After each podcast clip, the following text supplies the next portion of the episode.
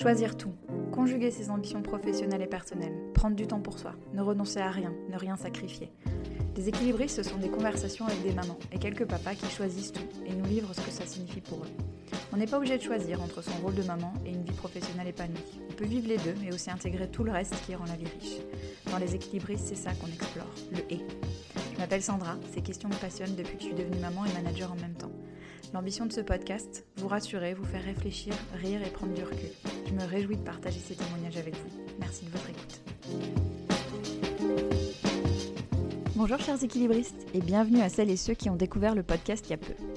Pour l'épisode de cette semaine, j'ai eu l'honneur d'échanger avec la formidable Insaf El Hassimi, avocate d'affaires et fondatrice du réseau Linine français, qui est le réseau né du livre de Sheryl Sandberg du même nom, traduit en français par En avant toute. Suite à une expérience qu'elle a vécue comme une injustice et qui fera peut-être écho avec des situations que vous avez vous aussi vécues, INSAF s'est spécialisée dans, la négociation qu'elle enseigne à travers le monde. D'ailleurs, je ne devrais pas dire négociation parce que INSAF parle plutôt d'affirmation de sa valeur.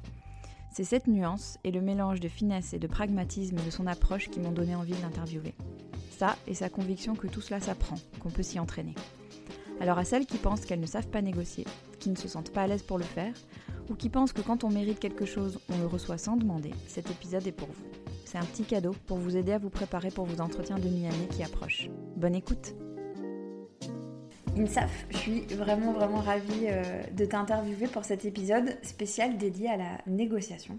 Alors c'est la période des entretiens de mi-année pour certains, et je me suis dit que tes éclairages et conseils seraient vraiment d'une grande aide pour préparer ce moment important de la vie en entreprise. Mais pas seulement, parce que la négo, c'est finalement un peu tous les jours. Euh, dans toutes les situations et elle nécessite quelques clés qui s'apprennent. Et c'est ce que j'aime dans ton approche, c'est que tu insistes sur le fait que tout ça, ça s'apprend et qu'en s'entraînant, on peut s'améliorer. Donc il n'y a pas des gens qui sont bons en égo et des gens qui sont mauvais. Avant de sauter dans le vif du sujet, je voudrais qu'on commence par parler de toi, de ton parcours, parce que tu es la fondatrice euh, de Linine France, un réseau d'empouvoir. Alors je sais que tu dis empouvoirment des femmes issues du livre de Sheryl Sandberg du même nom. Donc je voulais vraiment commencer par ça. Comment tu avais découvert Linine euh, et qu'est-ce qui t'avait donné envie de fonder le cercle en France?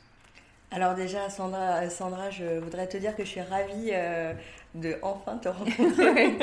Depuis le temps qu'on se parle. ouais, et euh, je suis ravie en tout cas parce que j'aime beaucoup les équilibristes, donc je suis ravie et flattée. Mm.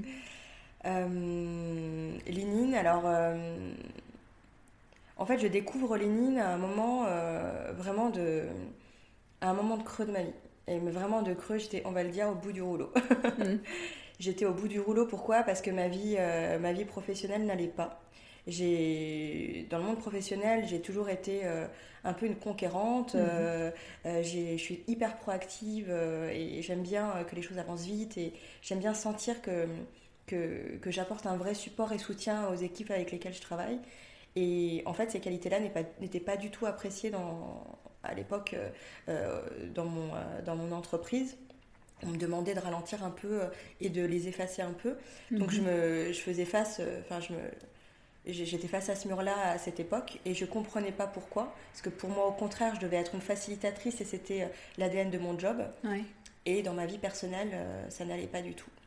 Et du coup, je m'aperçois à 30 ans que les idéaux que j'avais sur euh, la vie en entreprise, sur le fait d'être une femme, sur euh, comment on était perçu, sur mon genre, je me les prends en pleine figure et, mm. et je les accepte pas et je suis hyper attristée.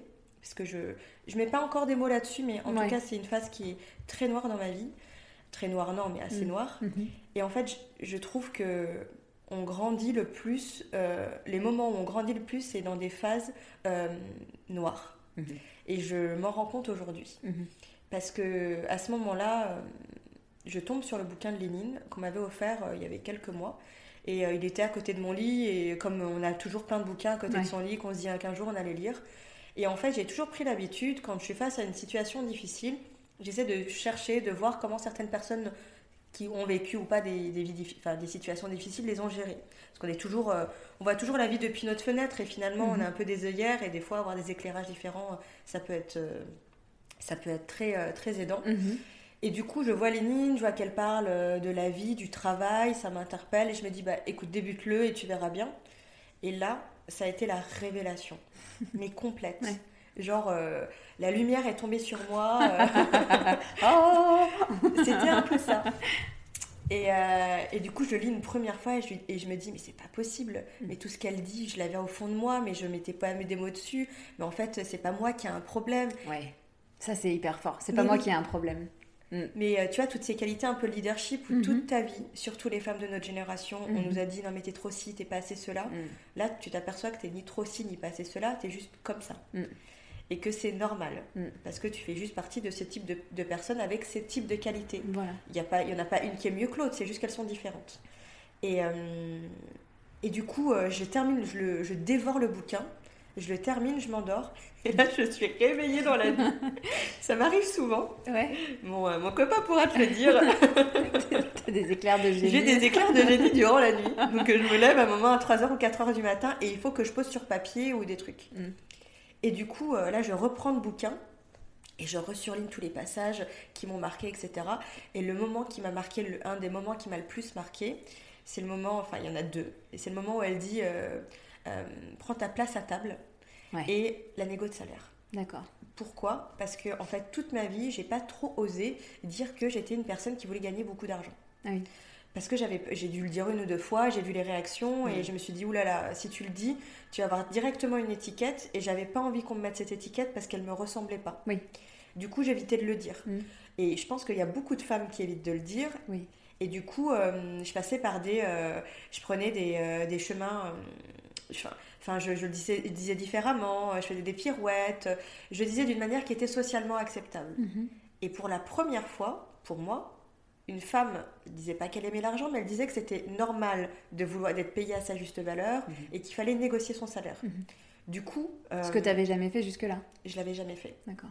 En fait, euh, oui, on y reviendra après. Ouais je l'avais jamais fait, mais euh, en fait, je l'avais jamais fait, mais je l'avais jamais fait comme je voulais le faire. En fait, je, je, passais par des techniques qui étaient différentes, mais qui n'étaient pas du tout, euh, mhm.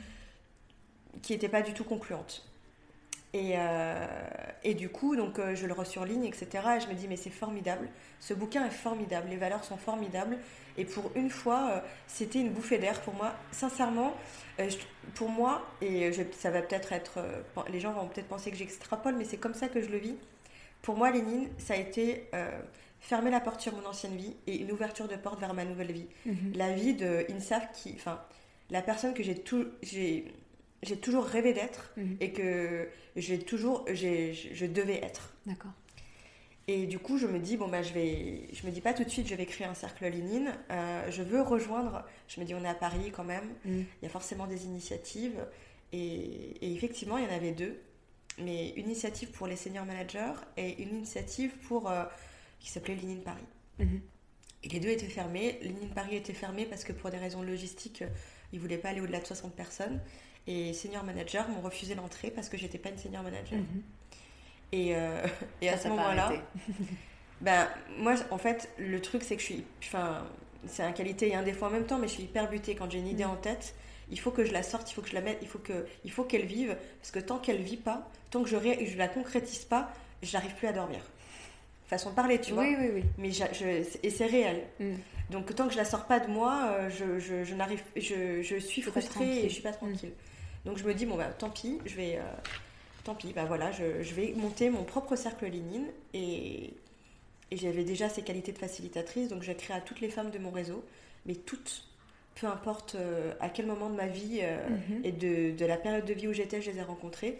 Et je leur euh, explique que j'ai découvert Lénine, les, les, les, valeurs et les principes du livre, qui sont fondamentalement la sororité finalement. Mhm.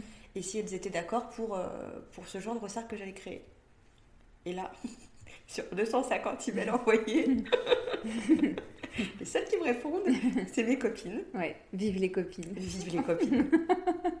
ouais. Mais vraiment, tu vois, il y, a, y, a, y, a, une citation qui dit Les amis, c'est la famille que tu te choisis. et, clair. et, pour moi, c'est vrai, quoi. Mm. Parce que mes copines à ce moment-là, euh, dont une que j'adore, euh, qui était ma colocataire à l'époque, qui s'appelle Claudia, qui. Euh, qui se dit non mais là il faut qu'on la pauvre elle aura personne on peut pas lui faire ça en plus tu vois elle est italienne donc elle m'a rien fait non mais dai Insaf euh, c'est bon euh. de toute façon t'es pas bien en ce moment il faut y aller sinon elle va nous faire elle va se suicider ou du coup elles y vont mais pas enfin elles y vont pour moi mais mais mais sans vraiment de, de, conviction sur le fond mhm. Et, euh, et, en fait, quand elles viennent, lors de la, on se donne rendez-vous dans un petit café. Quand, euh, quand elles viennent, et ben là, euh, vraiment, je discute, on parle du livre. je donne le livre à certaines de mes copines qui le lisent. Et là, elles sont plutôt d'accord. Elles me disent, mais ah oui, mais c'est vrai. C'est contagieux. Hein. Quand on commence à réfléchir à ces trucs-là, finalement, ça, ça éveille et les gens commencent à se dire, ah bah oui, en fait, oui. Mais en fait, c'est intéressant parce que tu te rends compte que tout le monde l'a au fond de lui. Mais personne n'ose le dire.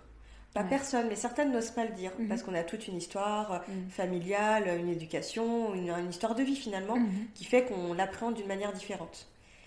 Mais à partir du moment où tu entends quelqu'un en parler, c'est comme si te donnait l'autorisation, c'est comme s'il te disait que c'était véritable en fait. Oui. Que c'était pas dans ta tête. C'est pas dans ta tête, c'est pas toi le problème, c'est pas toi. Ouais. C'est ça. C'est exactement ça. Et du coup, euh, du coup, on fait cette réunion qui est formidable et euh, qui nous a énergisés, mais euh, pour les dix prochaines années. Mm. Et, et, on part là-dessus. Et moi, je décide d'animer ce cercle-là avec mm-hmm. mes copines et de voir comment ça, ça fonctionne. Quoi. Mm. Et je me suis dit, je me suis fait la, je me suis fait la promesse quand j'ai monté mon cercle sur la plateforme, je me suis dit que je le limiterai jamais à personne. Mm-hmm et que peu importe notre âge, notre background, euh, nos études, euh, notre situation familiale, euh, nos opinions politiques, peu importe, à partir du moment où tu es une femme, que tu es bienveillante et que tu crois en nos valeurs et aux valeurs du bouquin, tu auras toujours ta place chez Linine. en tout cas, le cercle d'INSAF. Et, et, en fait, ça a parlé. Mm. Parce que les gens venaient. Enfin, le bouche à oreille a commencé et, et en un an, on est passé de 7 à 150. Waouh! Chapeau. Merci. Non, c'est bien. Il y a, hum, tu as une super belle histoire après sur euh, comment tu as fait développer, mhm. euh, etc. Euh, et en fait, et tu en as super bien parlé dans le podcast de, de Siam Génération mhm. XX. Donc je vais renvoyer les auditeurs vers ce podcast-là parce que je voudrais vraiment qu'on parle de comment tu es arrivé à te spécialiser dans la négociation, mhm. qui est ton, le domaine où tu excelles et que tu partages de plus en plus. Alors qu'est-ce qui t'a... Donc tu parlais tout à l'heure, tu disais que c'est le, chapitre sur la négo qui t'a vraiment... Euh, interpellé. Qu'est-ce qui fait que. C'est quoi le moteur et comment t'en es arrivé à te spécialiser dans ce sujet-là? En fait, avec du recul, je pense que moi, je suis euh, ce type de personne qui construit sur l'injustice. Mhm. À partir du mhm. moment où j'ai l'impression d'être victime. Alors là, c'est le pire. Mhm. Si je sens que je suis victime d'une injustice, en fait, euh, j'ai un moment où je vais pleurer et je vais me sentir mal, je vais avoir toutes ces émotions négatives qui vont me. Qui, qui, que je vais ressentir. Mais à un moment donné, j'arrive à, j'arrive à construire, sur, enfin, à les mettre de côté et essayer de trouver des solutions. Et du coup, en fait, j'ai été face à une situation qui était parfaitement injuste, euh, qu'on a toutes vécues une fois dans notre vie, mhm. où on s'aperçoit que, euh, et là pour le coup, c'était un collègue masculin, mais je pense que c'est ça a plus à voir entre, plus que l'opposition femme-homme, ça a plus à voir avec euh, toi, comment tu te perçois en tant que personne et quelle est ta valeur. Et il y en a qui ont une meilleure euh, perception de leur valeur et d'autres un peu moins. Donc c'est pour ça que l'ADN de mon travail avec la négo de salaire, la négo de rémunération, c'est d'apprendre aux gens à déterminer leur valeur. Est-ce que tu le lis à la confiance en soi? Oui, mais tout est lié à la confiance en soi. Tout. Tout de manière directe, indirecte, tout est lié à la confiance en soi. Et ce qui est bien avec la confiance en soi, avec la mm. négociation, avec tout, c'est que pour moi c'est comme un muscle, ça se mm. travaille. Mm plus tu vas au sport et plus euh, ou plus tu portes des choses lourdes et plus tu as développé des muscles et plus tu vas pouvoir emporter des plus lourdes. Mm. Et mais le mais le plus dur, comme pour le sport, c'est d'y aller. C'est la première fois. Tout à fait.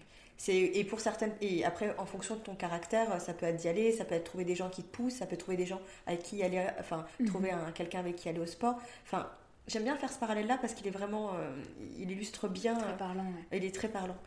Et euh, et le fait qu'on y prend goût aussi. En fait, un peu, non? En fait, je pense que plus de prendre goût à négocier de l'argent, mhm. on prend goût à, à affirmer sa valeur. oui, tout à fait. Oui, oui, c'est ça. Parce que, en fait, et, j'ai fait un parallèle avec un truc que j'ai écouté, euh, ben, un podcast que j'ai écouté mhm. euh, il n'y a pas très longtemps. Euh, ben, de Jenny, ouais, que j'adore et que je salue. et en fait, à un moment, elle expliquait le problème qu'ont beaucoup de femmes à ne pas savoir dire non. Et à un moment donné, elle dit oui, mais quand vous dites oui aux autres alors que vous pensez non, en fait, c'est à, vous que vous dites non. Hmm. Et en fait, pour moi, je l'ai mis en parallèle avec la négo et le fait de, croire en sa valeur et de réclamer sa valeur. Hmm. En fait, c'est qu'à un moment donné, tu prends goût à te dire oui à toi-même. Hmm. Et c'est ça la clé. Il n'y a pas de formule magique. Mm. On n'est pas dans des. euh, je vais vous donner des tips qui vont vous faire. On Ouais. n'est pas non plus dans une, dans, dans, dans une démarche malveillante où l'idée c'est vraiment de soutirer de l'argent de son Mhm. employeur ou de son client. C'est pas du tout ça. Mm. Enfin, et vraiment, je tiens vraiment à, à appuyer là-dessus parce que la première chose, quand on entend négo de salaire, négo de rémunération, je vais négocier, les gens ont tout de suite cette crainte qu'à un moment donné, tu vas les flouer, tu vas les Tout escroquer. à fait. Alors qu'en réalité, c'est pas du tout ça. Mm. C'est juste une discussion où moi, j'ai une vue et une perception sur ma valeur, toi, t'en as une autre. Je vais te donner des éléments qui vont te permettre de faire évoluer ta perception de toi sur ma valeur. Si ça fonctionne, génial. Si ça fonctionne pas, c'est pas grave. Il faut pas que je baisse ma valeur. J'irai voir quelqu'un d'autre avec qui on aura la même discussion et qui aura la même lecture que moi sur ma valeur. C'est très décomplexant, ta définition. C'est très. euh, décomplexant ou en tout cas, ça. Ouais, ça, ça rend la chose beaucoup moins effrayante. Tu, tu reviens là d'un tour de France de la négo.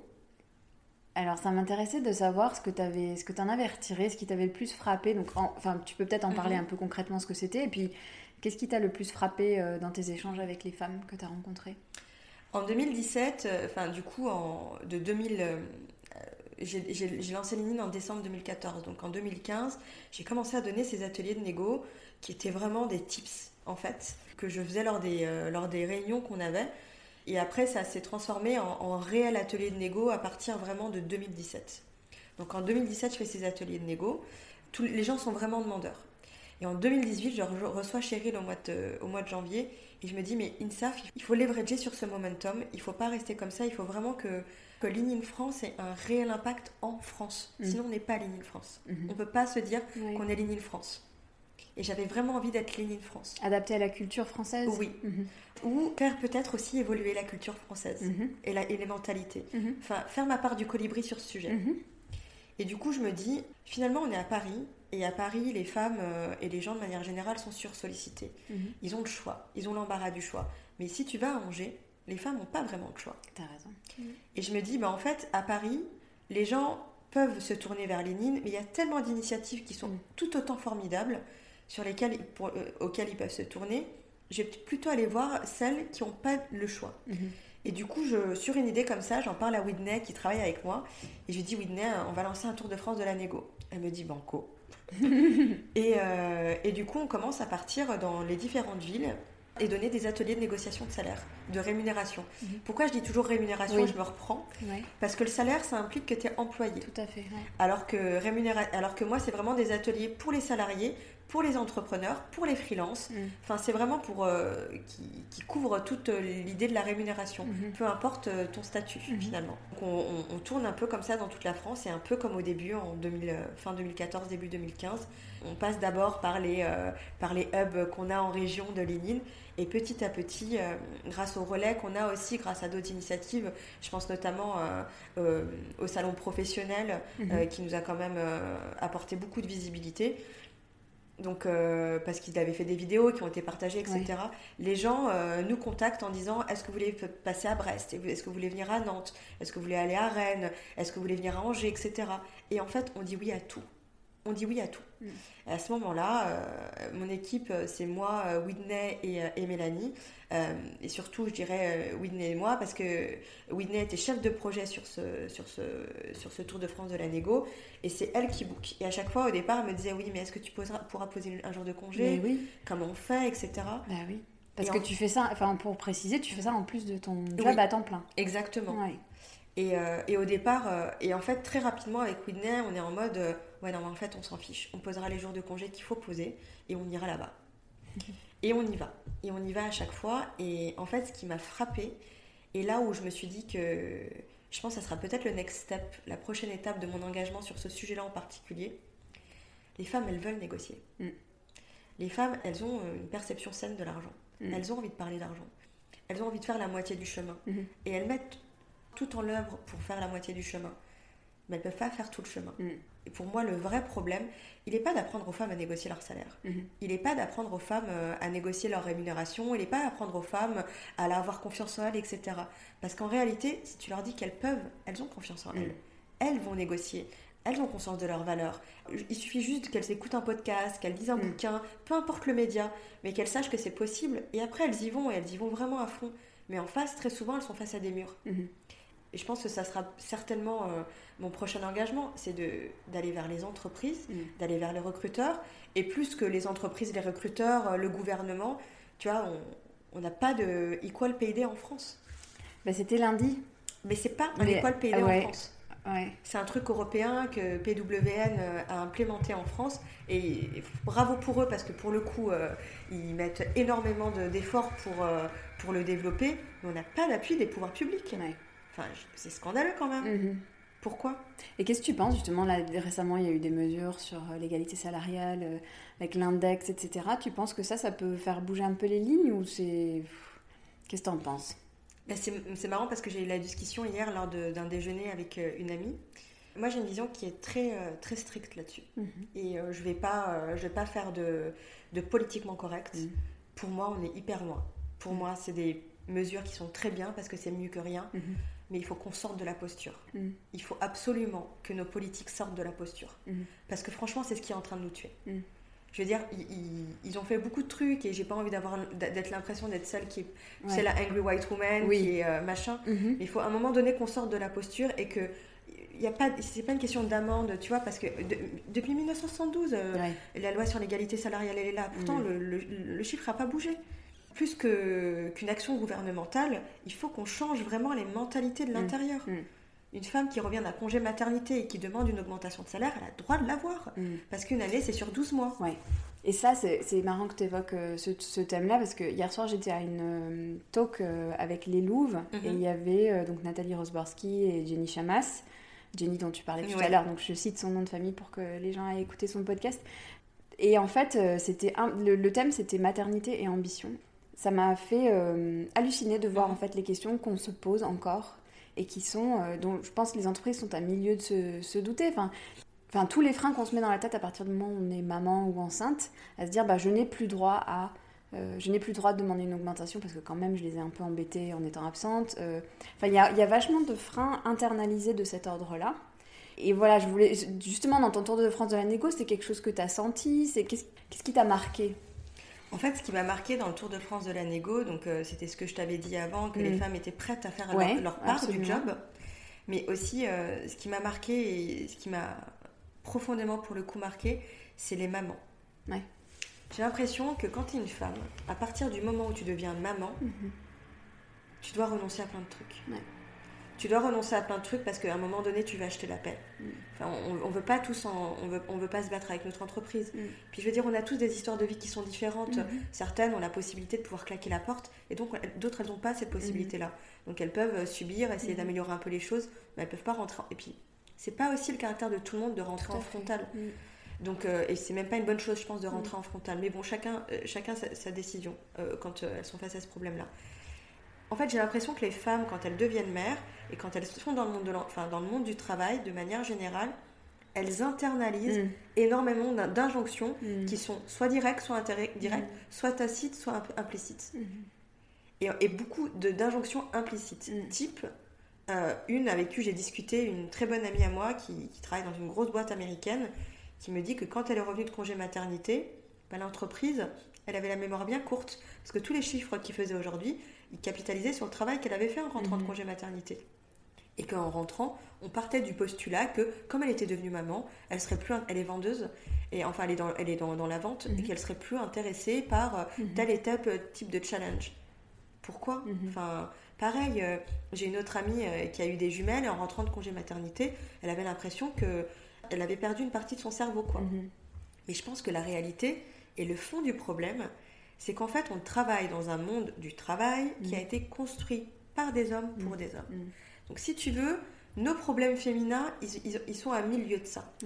Et même si ça évolue, on est encore hyper loin. Mm-hmm. Parce que tant que la génétique ne va pas changer, la nature ne changera pas, les hommes n'auront jamais d'enfants. Ils ne porteront jamais d'enfants. Donc ils ne se rendront jamais compte de ce problème-là. Tu vois, on parlait de ce sujet-là, par exemple, pour les règles.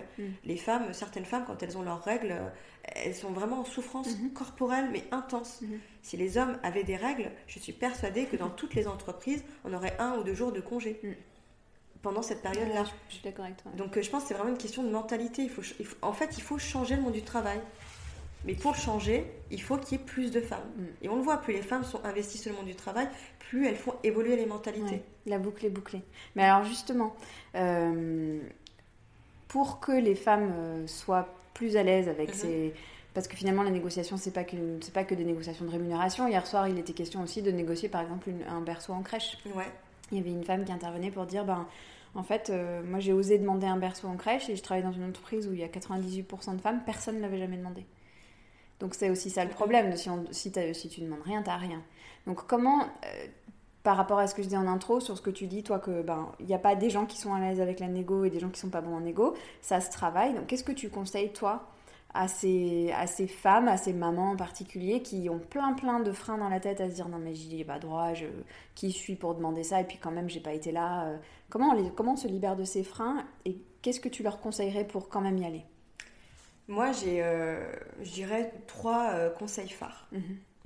Le premier, le vrai, le premier, celui que je mets en haut, Mhm. du top du top, je pense que pour demander quelque chose, parce qu'on dit généralement, on dit ouais, il faut demander, sinon si tu demandes pas, tu pourras jamais savoir, machin. Je pense qu'il faut déterminer ce qu'on veut. Tout à fait, ouais.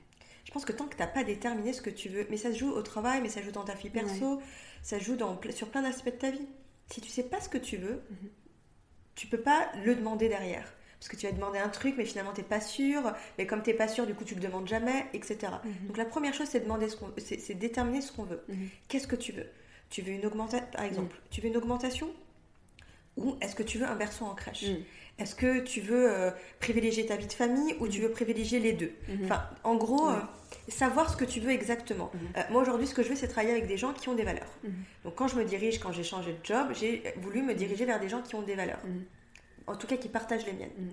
Donc, euh, quand tu. C'était ce que je voulais. Donc, Mhm. tu adaptes après euh, ton choix Mhm. par rapport à ça. Et une fois que tu as déterminé exactement ce que tu veux, tu apprends à le demander. Mhm. Pour moi, la vie est une question de sémantique Mhm. et de choix de Mhm. mots. Si- vraiment.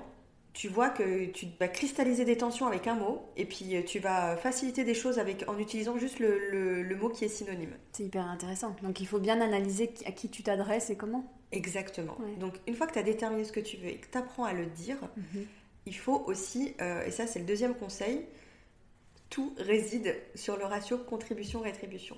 Ouais, Et ça, je l'applique vraiment à tous les aspects de ma vie aussi. d'accord. En fait, il faut te dire, est-ce que ce que j'apporte comme contribution est à la hauteur de ma rétribution?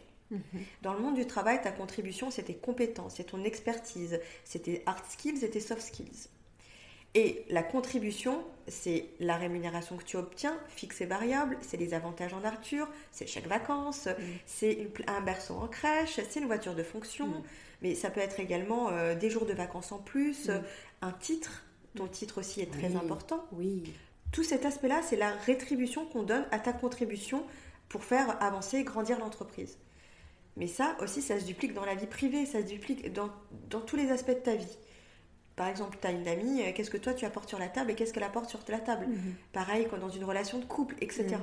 Donc pour moi, à partir du moment où tu es dans un ratio équilibré, Mhm. où la contribution, elle est équilibrée par rapport à la rétribution, ça va, tu es dans une relation de travail qui est saine.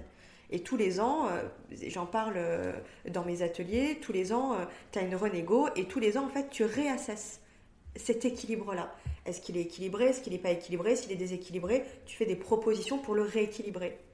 Et c'est pour ça que quand je parle de sémantique, tu prends l'exemple de la négo de rémunération. Si tu fais face à ton client ou à ton employeur et tu lui dis je veux une augmentation de salaire, tu vas avoir, tu vas avoir tous les voyants rouges qui vont s'allumer dans sa tête. Mm. Si tu lui dis je veux une réévaluation, Mhm. je veux une- un réajustement, bah, tout de suite ça passe mieux. Mhm. En réalité, tu parles de la même chose, Mhm. mais tu vas pas avoir euh, tout euh, ce, ce bagage un peu émotionnel que ce mot de, d'augmentation de salaire euh, comporte. Quoi. Tout à fait, ouais. Et le troisième euh, le conseil que je donnerais, c'est il faut se lancer. Mhm. Et en fait, c'est hyper dur de se lancer. Comme je disais tout à l'heure, c'est dur d'aller la première fois à la salle de sport. Pourquoi c'est dur? Parce qu'en fait, il y a plein d'enjeux derrière. Et on a peur de se tromper, on a peur de mal faire, on a peur que ça crée après des, des angoisses, ça cristallise des tensions avec ton employeur ou ton client. Je veux dire, on parle quand même de quelque chose qui, nous, qui va nous permettre d'acheter euh, à manger Mhm. en fait, j'aime bien euh, l'illustrer de façon très primaire.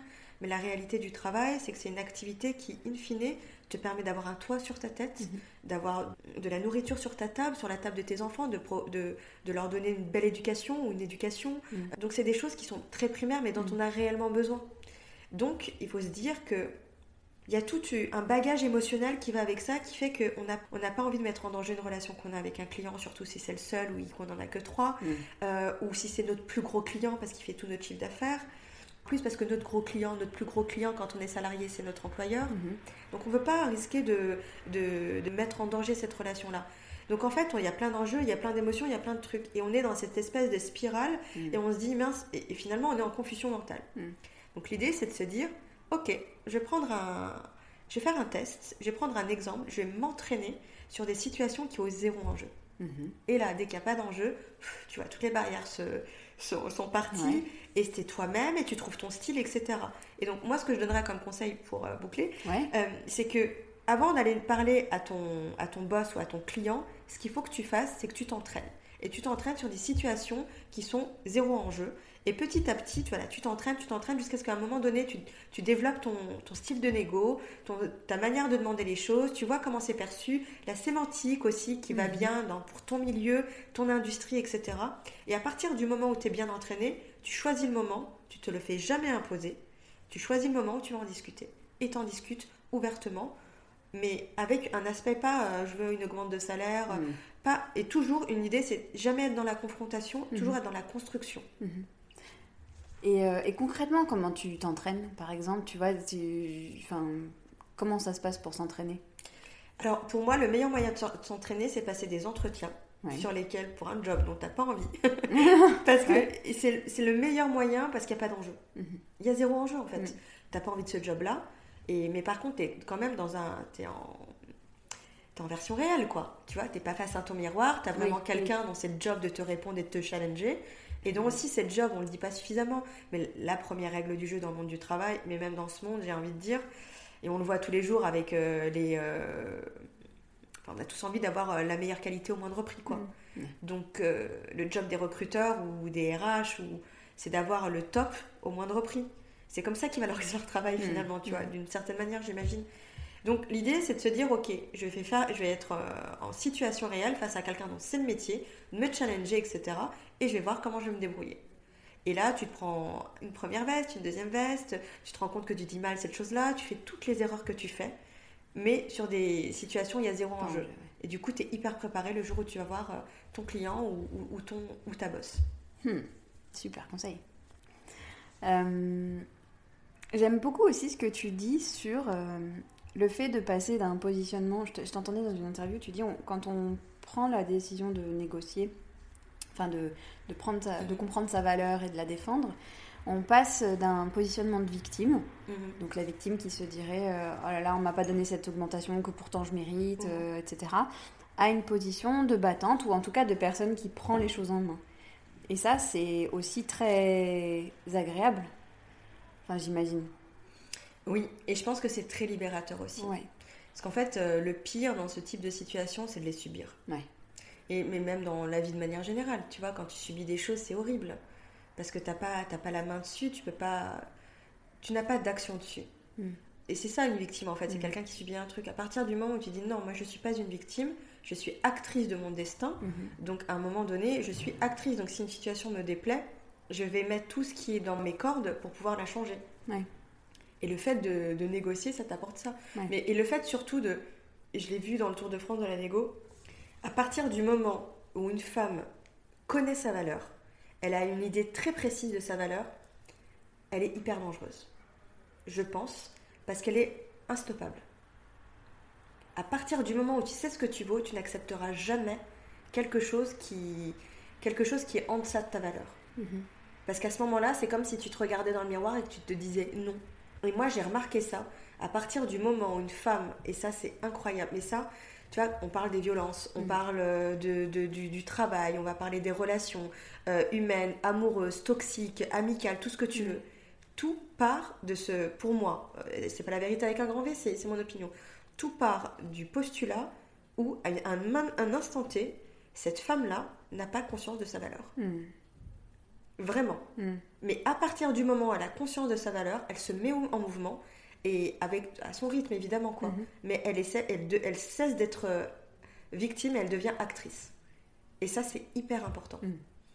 C'est tout ton combat avec Linen et c'est mon combat. En fait, Enfin, mon combat, tout court, Mon combat tout court, c'est vraiment juste euh, d'essayer, moi, du coup, euh, à travers l'argent, tu vois, l'argent, la, rémunération plutôt. Oui, l'argent de manière générale, parce que, euh, voilà, on a un vrai problème dans le rapport des femmes et de l'argent, quoi. Mais c'est voilà, c'est dire aux femmes, dans, cette, dans ce volet-là, avec ce levier-là, vous avez une valeur. Défendez-la. Personne ne la défendra pour vous. Ah, mais ça, oui. Personne. Oui. Il y a ce truc aussi un peu féminin de d'être dans une posture d'empathie très importante et tout le temps, et donc de se mettre à la place des autres. Typiquement, quand on se dit ah bah je rentre de congé mat, je peux pas demander, on est en train de se mettre dans la tête de son employeur. En plus, on est en train d'imaginer pour lui parce que peut-être qu'il se dit même pas ça du tout. Euh, mais donc il y a ce truc aussi de, de, se mettre tellement à la place des autres qu'on n'est pas à sa place à soi et que personne ne l'occupe en fait.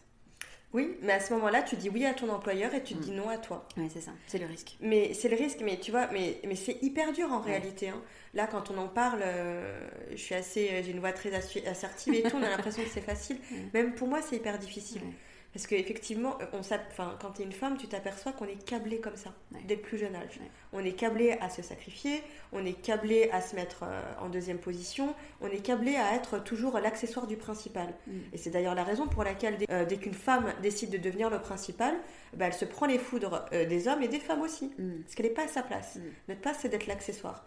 Et donc, c'est normal que ça se traduit après dans nos relations euh, d'employé-employeur euh, et nos relations humaines, etc. Mhm. C'est que euh, ça nous, on pense que c'est de l'empathie, mais je pense que oui, évidemment, il y, a de l'empathie, mais je pense que c'est surtout qu'on est câblé d'être, de se mettre, de se sacrifier pour l'autre. se mettre au service. Tu le dis d'ailleurs dans une interview où les femmes sont hyper bonnes négociatrices pour les autres, mhm. beaucoup moins pour elles-mêmes. Oui, Mm. Oui, tu prends, tu, tu, prends les plus grands groupes où euh, euh, les, femmes, de manière générale, elles sont dans les services des achats et elles sont très dures en négociation. Mm.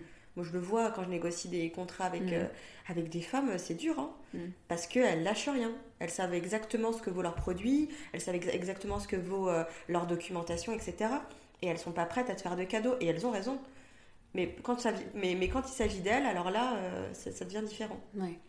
Et, justement, tu as touché un peu à la question de la culture tout à l'heure. Mhm. Ça m'intéresse. Je trouve qu'il y a un truc, euh, on en parlait euh, en off avant, euh, le rapport français à mhm. l'argent, etc., versus le rapport américain qui est très décomplexé, où les gens parlent salaire sans problème. Mhm. et là, tu rentres d'Inde, pareil, pour faire des ateliers de négo. comment les Indiennes appréhendent le sujet par rapport aux Françaises? En fait, c'est assez intéressant parce que c'est pas mon premier déplacement à l'étranger. Et en fait, tu pars toujours à l'étranger en te disant, euh, elles, vont, euh, elles vont avoir quelque chose de très différent de nous, mhm. etc. Et en fait, et c'est ce qui me frappe, quand il s'agit de l'argent, quand il s'agit de, de, cet aspect-là, que tu sois en Inde, à Paris, à Ouagadougou ou à San Francisco, c'est toujours le même problème. Ah ouais? Du, Après, il y a des degrés d'intensité qui sont différents, mais euh, cette question, et c'est toujours le même problème, et c'est toujours finalement le même, euh, le même schéma. Tu vois, euh, en Inde, elles sont, euh, les femmes sont hyper entrepreneurs. Et c'est mhm. normal, elles sont plus jeunes, c'est une population qui est différente. Enfin voilà, il y a plein d'aspects micro, macroéconomiques qui font que c'est leur trajectoire. Mais, mais, quand on parle d'argent, elles ont des problèmes à négocier leur elles ont des problèmes à déterminer leur valeur. Finalement, tu vois, j'ai l'impression que c'est une éducation qui est, c'est le même dénominateur commun de toutes les femmes au monde. Après, effectivement, tu vas aux États-Unis. Aux États-Unis, tu es plus décomplexé, mais parce que c'est pas parce que tu es une femme. Non. Mais c'est parce que c'est la culture. C'est la culture qui mm. veut ça. Donc c'est les hommes qui ont impulsé ça. Mm. Donc elle, encore une fois, tu, sens bien que mm. le, fait d'être décomplexé par rapport à un sujet, tu te cales juste par rapport euh, aux hommes qui ont décidé qu'on pouvait être décomplexé sur ce sujet-là. Et euh, elles sont plus décomplexées, donc les femmes, euh, sur le sujet de l'argent, parce que c'est comme ça aux États-Unis. Euh, en Inde, pas, je ne sais pas si elles sont plus décomplexées ou pas, mais en tout cas, elles ont les mêmes problèmes que, nous et, et, elles sont dans une société paternaliste tout comme nous. Ouais. Pas pire. Je pense pas pire. D'accord. Ah ouais. C'est marrant euh, cette idée qu'on est. Et pareil au Pakistan. En y allant, j'avais un peu cette, cette, idée de un peu colonialiste finalement, tu vois, de trouver des femmes en pleurs, euh, violées, battues, écartelées, tout ce que tu veux. Et finalement, non, pas du tout. Elles sont hyper entrepreneurs. Elles, sont d'ailleurs même plus chanceuses que nous parce que hum, les femmes, enfin, la société est construite d'une manière où as, le réseau familial est hyper fort. Oui. Et du coup, elles peuvent être entre. J'avais rencontré euh, une femme qui était exceptionnelle. Elle, euh, elle était euh, créatrice de vêtements et elle apprenait le turc à 37 ans parce qu'elle avait identifié une clientèle en Turquie. Qui, mais pour pouvoir vraiment faire du business avec eux, il fallait qu'elle qu'elle parle un tout petit, au moins qu'elle sache baragouiner quelques mots. Et du coup, elle apprenait le turc. Et mais en, même temps, elle pouvait faire des voyages de deux semaines. Elle avait euh, sa belle-mère, sa mère, euh, enfin sa sœur, ses belles-sœurs aussi, parce que chacune leur tour garde les enfants des autres. Ah et euh, elles avaient tout ce réseau de support, une infrastructure que nous, malheureusement, ce qui nous manque. Oui, j'adore cette expression, tu sais, it takes a village. Il faut mm. un village pour élever les enfants. Et en, France, enfin dans pas mal de pays occidentaux, on l'a le village, on galère à se le, à se le constituer. Mais bon, ça c'est une parenthèse. c'est hyper intéressant.